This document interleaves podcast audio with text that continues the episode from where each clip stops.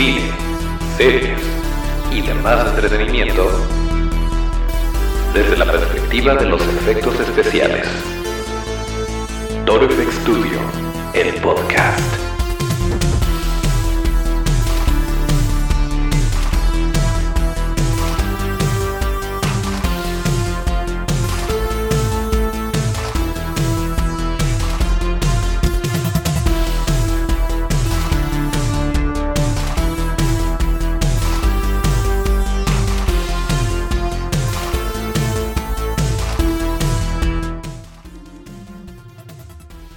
¿Qué tal amigos FXeros? Bienvenidos otra vez a otro episodio de Toro FX Studio, el podcast, el lugar donde hablamos de cine, series y demás entretenimiento desde la perspectiva de los efectos especiales de maquillaje. Acuérdense en nuestras redes que son arroba Studio, esto es arroba D-I-O. Yo soy Don Chavalos y aquí me arrancamos este episodio especial de viernes.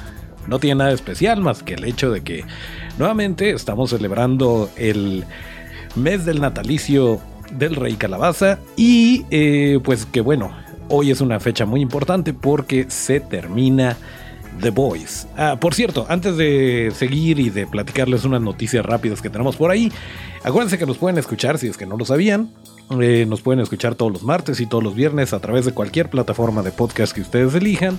Y también nos pueden ver en eh, YouTube, en Instagram TV y en Facebook. Pero bueno, dicho lo anterior, ahora sí, eh, ahí les van unas, unas noticias rapiditas porque se está hablando de ello en redes y ya saben que nosotros además de traerles eh, pues alguna recomendación o cosas detrás de cámaras pues solemos decirles qué onda con lo que está pasando en el entretenimiento. Y bueno Así rapidito antes de irnos a lo que tenemos que platicar el día de hoy, La familia Adams, esta película de 2019 que eh, animada que tuvo a Oscar Isaac y a Charlize Theron, como Gómez y Morticia respectivamente, eh, pues va a tener una secuela, se acaba de anunciar, va a salir aparentemente en 2021, lo cual me parece muy extraño porque las películas animadas toman cierto tiempo, pero bueno, pues eh, una buena noticia y muy ad hoc con, el, con las fechas, aunque eh, bueno, les voy a ser muy honesto, yo la, primera no la vi, pero espero que le vaya que le vaya bien a la segunda y ya les estaremos platicando si es que tenemos oportunidad de ver la uno, pues platicarles qué tal estuvo. Y si ustedes ya la vieron adelante, ¿eh? nos pueden decir eh, y nos pueden incluso recomendar alguna otra para ver en esas fechas. Pero bueno, eh, otro detalle bien importante, les llegamos a platicar que iba a haber una plática bueno, lo están titulando como Conversatorio, Monstruos y Silencios, narrativas para, Narrativa para un siglo turbulento, que es una plática que iban a dar aquí en Guadalajara Guillermo del Toro y Alfonso Cuarón. Eh, bueno, pues esto obviamente por situaciones de la pandemia y todo esto fue pospuesto, pero ahora lo nuevo que sabemos es que el 13 de noviembre a las 9 de la noche aparentemente se va a hacer, pero no se va a hacer presencial, va a ser un evento en línea, lo cual por un lado está muy bien porque más personas van a poder eh, presenciarlo, por otro lado no sé qué nos va a pasar a los que ya tenemos boletos, em, pero bueno, pues habrá que... Habrá que ver qué, qué noticias nos dan. Por ahí está el evento. Y lo curioso es que el evento es un evento de Facebook. Pero lo curioso es que eh, dentro de los organizadores está la página oficial de Guillermo del Toro, la verificada y todo.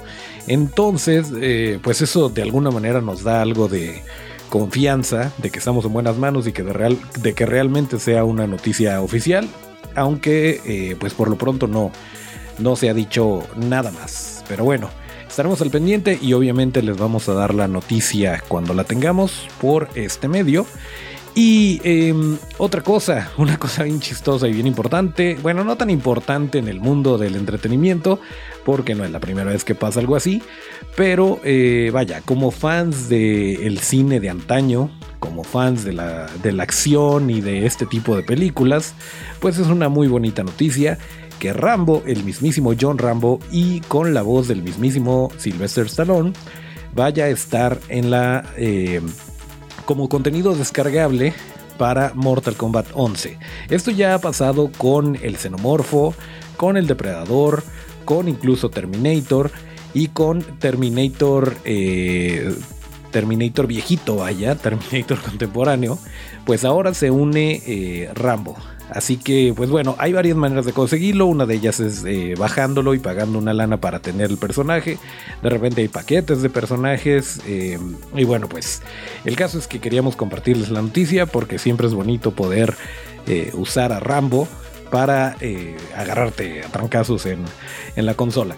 Y em, otra cosa que en los últimos días se suscitó, vaya, ya habíamos hablado de que va a haber una nueva película, que obviamente que esto iba a ser lo de Jurassic World, iba a ser una trilogía, y que eh, pues incluso el episodio pasado hablamos un poquito de, Juan Antonio Bayona y de su trabajo con Jurassic World, eh, El Mundo Perdido, El Mundo Caído, eh, pero pues la tercera entrega de la saga de Jurassic World se va a llamar Dominion y estaba pensada estaba pensado originalmente para 2021 eh, por ahí, pues ya se retrasó a 2022. Eh, en este momento la producción se encuentra en pausa por al menos dos semanas. Porque al parecer ciertas personas del elenco, de, eh, del crew más bien, dieron positivo para el COVID-19 y pues tuvieron que, por, eh, al final, bueno, Colin Trevorrow, eh, a quien recordarán por cierto, va a ser el director de esta cinta y seguramente lo recuerden por haber dicho, saben que así yo no juego y eh, retirarse de la dirección de la entrega número 9, del episodio 9 de, Star Wars. pues bueno, ese mismo Colin Trevorrow va a ser el que dirija Jurassic World Dominion. Pero bueno, según su cuenta de Twitter, el caso es que eh, sí salieron, eh, salieron positivas las pruebas y después le volvieron a hacer pruebas a todo el eh, crew y resulta que ya, todo el mundo estaba sano. Entonces, no entiendo bien qué pasó ahí, pero el caso es que por protocolos tuvieron que detener la producción y pues dos semanitas nada más se aventaron, ¿no? Pero bueno, eso es eh, a donde se encuentra. Lo que sí es que aventaron un muy bonito tráiler, eh, perdón, un muy bonito video, eh, perdón, un muy bonito póster nos aventaron por ahí y eso pues siempre se agradece, ¿no? también otra cosa es que, por si no se los habíamos platicado por acá, es que Laura Dern, Sam Neill y Jeff Goldblum van a estar juntos por primera vez desde 1993, que fue Jurassic Park. Eh, pues van a regresar. Al parecer ya encontraron la manera eh, argumental de unir a estos personajes y de tener una razón por la cual aparezcan, no como el simple cameo que hizo Jeff Goldblum en, la anterior. Em, y bueno, pues esto nos, nos emociona mucho. También se rumora, esto sí es rumor, no se ha confirmado, pero se rumora que el mismísimo Joseph Mazzello eh, vuelva a aparecer. Si lo recuerdan, es el pequeñito que salió en Jurassic Park, pero también, eh, pues bueno, le tocó ser Deacon en la, eh, en la película de Bohemian Rhapsody. Y pues ha hecho muchas otras cosas, pero todos lo recordamos por ese papel. Y estaría muy interesante que regresara. Pero bueno, el caso es que tenemos dos años prácticamente para esperar. Tenemos un póster y los dedos cruzados para que esto suceda y para que ya no se retrase más la producción. Que miren, le está pasando a todo mundo. Eh, otra cosa, No Time to Die, que era la nueva película de James Bond, se retrasó eh, para el 2 de abril de 2021. Así es, la vamos a tener hasta el próximo año. Eh, pero bueno, pues esas son las noticias rapiditas que les queríamos compartir eh, por el momento, porque vamos a hablar de dos cosas importantes que ya venían, ya se venían cocinando, ya les veníamos platicando un poquito de ello, y eh, pues creo que es muy importante para este viernes que estemos al tanto y estemos en, en la misma sintonía. Eh, por lo pronto le voy a pedir a mi buen amigo Otto en los controles, que no me acuerdo si saludé, que le suba un poquito a la música y entramos con estas, estas dos cosas importantes que tenemos para este viernes. Así que, Otto, si me haces favor.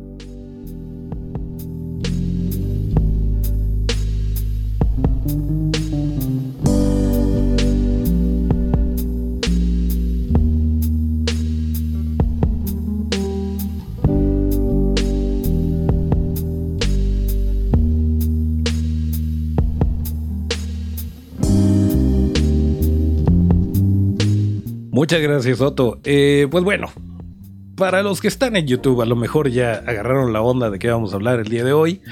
Eh, para los que están en Spotify o en alguna otra plataforma que solo sea de audio, les platico. eh, The Boys, temporada 2, se termina el día de hoy.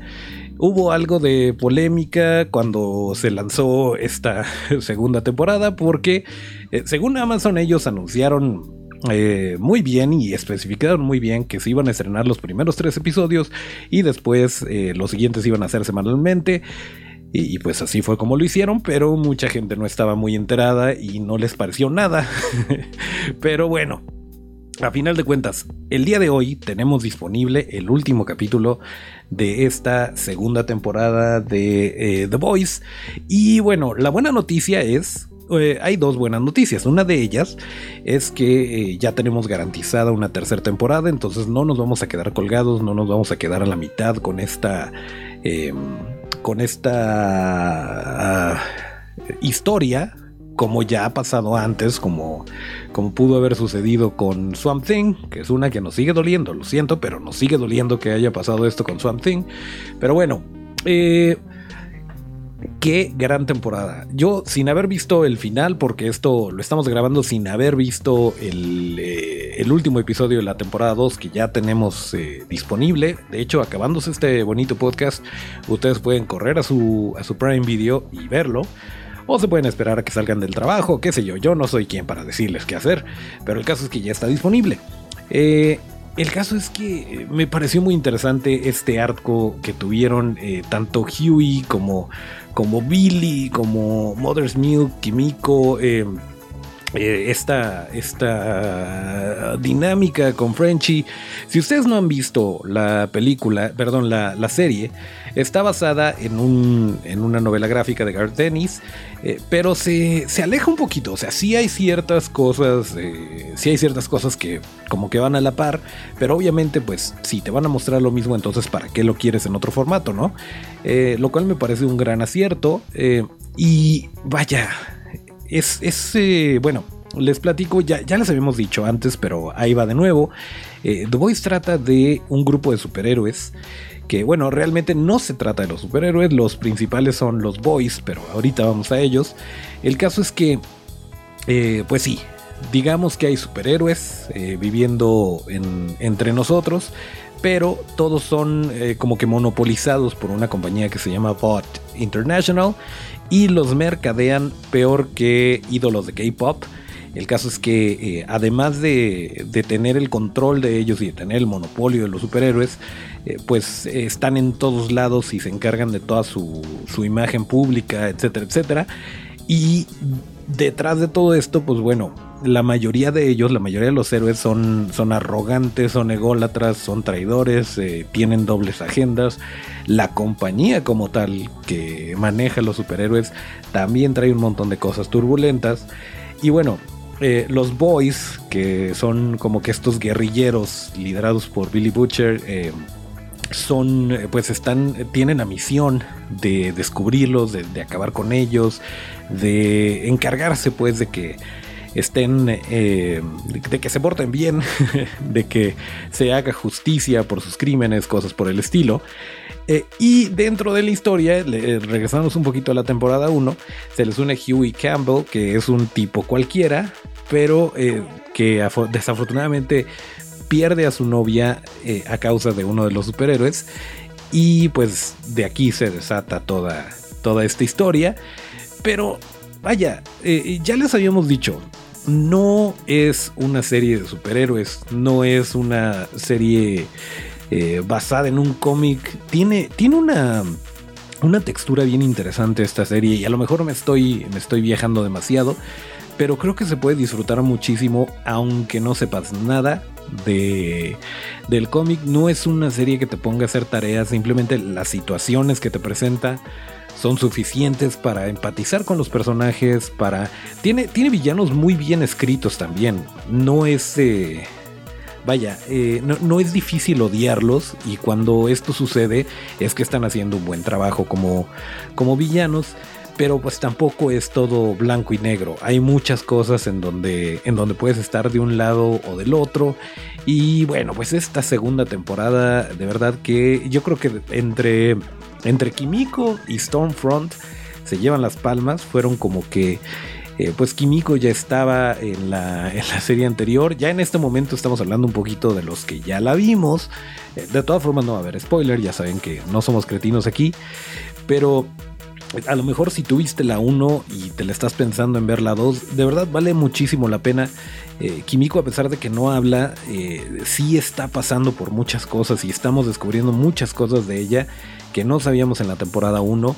Stormfront, la nueva edición a, los, a los superhéroes, a los Seven, eh, híjole, se gana el corazón de todos por ser una desgraciada y por ser tan carismática. Y es, es a lo que voy, es a lo que les decía. Es un villano muy bien construido, tiene, eh, tiene muchísimo que dar. Y eh, pues sí, sí queremos ver un poquito más de ella en la temporada 3. ¿Qué más tenemos? Híjole, bueno, Homelander, que es, es como, imagínense ustedes un Superman eh, pero que si de por sí a muchos nos cae gordo Superman porque tiene todos los poderes y porque nadie le gana y hay solamente la kriptonita y ya. Eh, aunque yo, yo soy de la creencia que Batman con la mano en la cintura podría vencerlo, o más cosa que se aplique. Eh, pero bueno, Homelander no, no se los puedo describir más que como un, un Superman si existiera en la vida real, pero que además es un desgraciado ególatra. Y, también, también conocemos un poquito más de él, porque no, no es tan fácil ni tan barato como nada más odiarlo por odiarlo, nada más tenerlo ahí como, eh, pues como para tener donde descargar nuestra ira.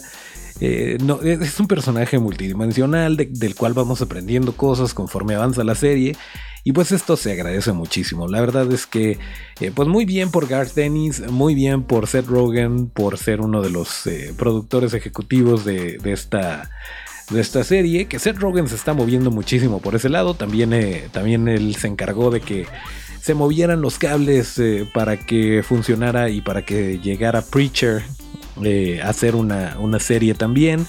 pero bueno, pues esto, ah, por cierto, esta serie no es para niños, no la vean con niños por favor. Eh, la novela gráfica tampoco se le enseñan a los niños, la novela gráfica es mucho más cruda de lo que ustedes puedan ver en, la serie de The Boys, así que tengan cuidadito por ahí, pero la verdad es que eh, como adulto, como mayor de edad, se disfruta muchísimo esta serie. Eh, otra cosa que ya les habíamos dicho si, si se están eh, aventando la temporada 2, pues bueno, nada más acuérdense que la escena de la ballena sí se construyó una ballena de ese tamaño. Es un efecto práctico, es una ballena probablemente de silicón y de poliuretano y de un montón de químicos, pero que tenía que hacerse porque los showrunners dijeron necesitamos una ballena de tamaño real para grabar estas escenas y pues bueno, véanla para que para que se den cuenta de qué, de qué estamos hablando. Eh, qué bueno, qué, qué, bonita escena y qué bonita ballena.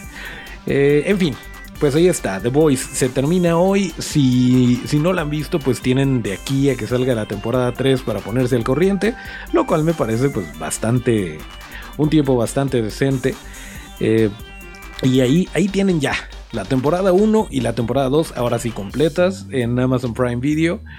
Y eh, pues yéndonos un poquito de vuelta a Netflix, por cierto, acuérdense de lo que les recomendamos el episodio anterior, que es la película de nuestro amigo Víctor Osuna, Las reglas de la ruina. Eh, ojalá la puedan ver y nos puedan comentar qué les pareció. Ahí está también, entonces pues otra razón para tener, para tener Prime Video. Em, antes de que llegue Disney Plus y sangre todas nuestras carteras. Pero bueno, em, The Haunting of Hill House ya se las habíamos platicado, la estuvimos comentando el año pasado, eh, una serie eh, producida, creada por Mike Flanagan, uno de los nuevos, de los maestros del horror contemporáneos. Y yo les llegué a decir, esta serie no es una, no es una serie de terror, es una, es una historia de una familia, es un drama familiar que como coincidencia tiene fantasmas. No, no es... Eh, no es una serie que te va a sacar sustos de repente, el susto barato, cosas por el estilo. Eh, realmente es como, como en las películas de zombies eh, bien hechas o en las series de zombies bien hechas, en donde te está retratando una parte de la sociedad y, sucede que hay zombies. Pero los zombies como que son un aderezo o son lo que sacan lo, peor de las personas o lo mejor de las personas y que a final de cuentas terminan siendo la menor de las amenazas los zombies y, nos damos cuenta que son, son las personas las, pues, las más gachitas, ¿no? Eh, y bueno, The Haunting of Hill House ya se terminó. Em, eh, ya ya fue, pues más bien, esta serie eh, estaba pensada para que fuera una sola temporada. Sin embargo, Mike Flanagan eh, tiene un acuerdo con Netflix que me parece muy interesante, en donde están haciendo la serie eh, como una antología, como ciertas, ciertas historias en, distintos periodos de tiempo incluso, y a veces con, con, el, con el elenco que se repite. Más o menos les decía yo en algún momento, más o menos lo que hace American Horror Story, eh, donde Sarah Paulson estaba por todos lados. Bueno, pues en este caso, eh, Victoria Pedretti, a quien conocemos como la Ya Wei o Wei Ya, ella va a estar nuevamente en The Haunting of Bly Manor o La Maldición de la Mansión Bly. Ahora, The Haunting of Hill House o La Maldición de Hill House, ahí está, disponible en Netflix, la pueden ver, de veras recomendadísima. Pero La maldición de la mansión Bly se estrena el día de hoy. Se estrenan todos los nueve episodios, van a estar ahí disponibles. Y miren, no sabemos nada hasta el momento, les vamos a dejar el tráiler en la descripción de este episodio para que ustedes se lo avienten y, tomen sus propias decisiones. Eh, pero una cosa que me encantó de La maldición de Hill House es que, eh, vaya, el trabajo de Robert Kurtzman haciendo los, los fantasmas, eh, el trabajo de maquillaje me pareció impresionante, muy delicado, muy, muy sutil y muy bonito.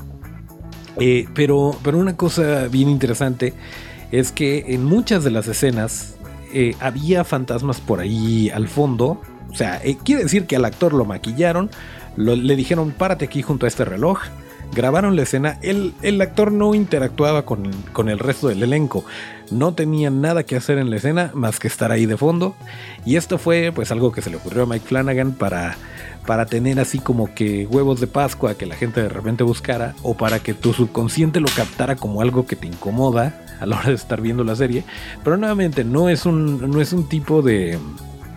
No es un tipo de terror que te va, que te va a sacar un susto barato. Eh, y bueno, y si te gusta el terror también, esa es otra cosa bien bonita, que a los que no somos tan fans del terror nos dejó fascinados y a los que sí lo son, también les gustó mucho. Entonces es algo, vaya, es algo que se agradece por los dos lados porque son historias bien contadas, bien llevadas, bien actuadas. Eh, ya les habíamos dicho que una de nuestras actrices contemporáneas favoritas es Victoria Pedretti y con sobrada razón, ya la vimos como Love en la serie de You. Sí, en la de Yahweh, este, eh, o ya, en fin, ya la vimos como Love, eh, ya la vimos en, eh, en La Maldición de Hill House y ahora la vamos a ver en La Maldición de Bly Manor. Victoria Pedretti interpreta a Danny Clayton, que es una chica que contratan para cuidar unos chamacos en la mansión Bly. hasta aquí todo bien. El caso es que comienzan a pasar cosas raras y comienza a darse cuenta que las cosas no son lo que parecen. Y vaya, yo al ver, al ver el tráiler, eh, porque no sabíamos gran cosa, sabíamos que iba a suceder y yo la verdad es que ya estaba puestísimo por el simple hecho de que era el mismo equipo de Hill House. Eh, pero al, ver la, la, sinopsis y al ver el tráiler dije, esto me parece muy muy similar a The Turning. Y sí, es muy similar a esta película de 2019 dirigida por Floria Sigismondi, que también les platicamos por aquí. ¿Y qué creen? Es muy parecido porque es basado en el mismo libro. El libro se llama The Turn of the Screw de Henry James. Y un dato curioso es que esta, la, la maldición de Bly Manor, sí, la maldición de o la maldición de la, de la mansión Bly, sería la adaptación número 35 de The Turn of the Screw o El giro de tuerca eh, de Henry James.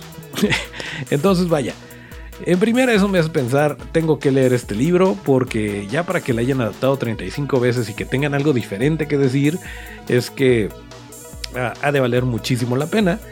Y otra cosa es eh, que, que vaya, me parece muy interesante esta película de The Turning con... Eh, ya la hablamos más o menos, ya dijimos cuáles son sus pros y sus contras. Yo quiero que Floria Sigismondi eh, siga dirigiendo películas y, no solamente videoclips, porque sus videoclips son impecables, son excelentes. Eh, pero bueno, y, seguramente ustedes conocen el trabajo de Floria Sigismondi desde los noventas que estaba dirigiendo videos de, Marilyn Manson y que ha dirigido también de, Cristina Aguilera.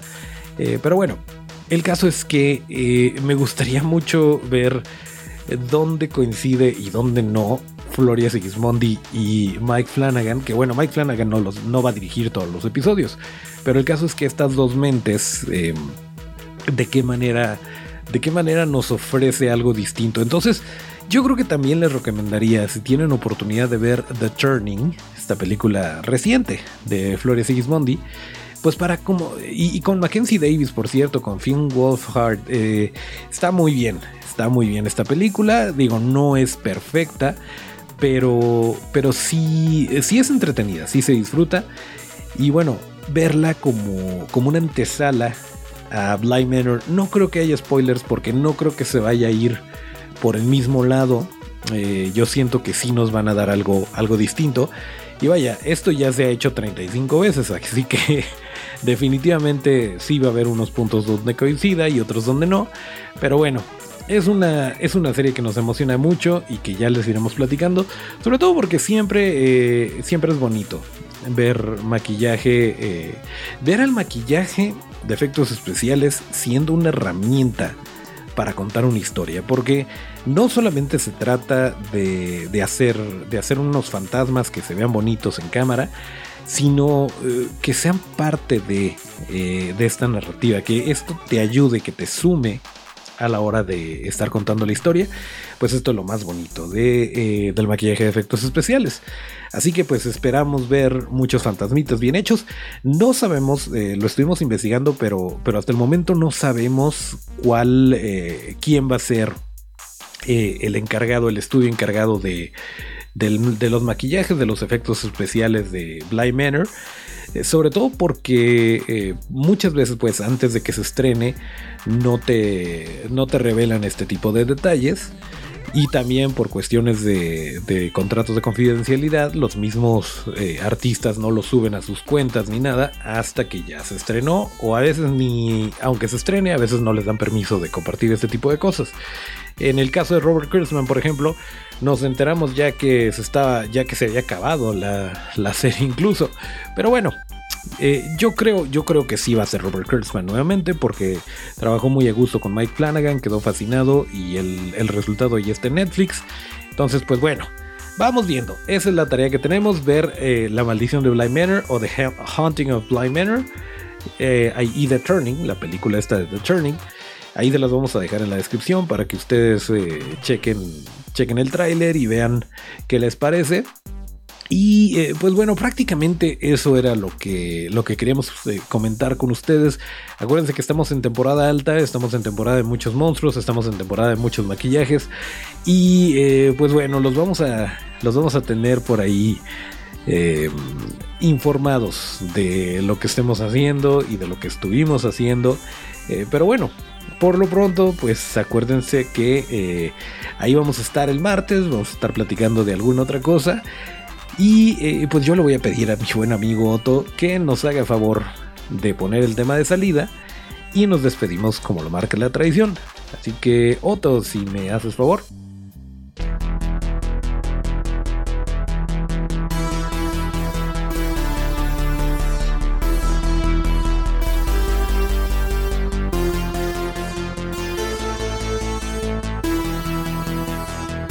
Bien, pues aquí terminamos aquí termina el episodio número 127 de ToroFX Studio, el podcast. Acuérdense que para seguir la conversación hay que seguirnos en las redes que son arroba Studio. Esto es arroba. Yo soy Toncho Ábalos y mis redes son arroba Toncho con T. Eh, muchas gracias a Otto en los controles. Nos escuchamos en el próximo episodio y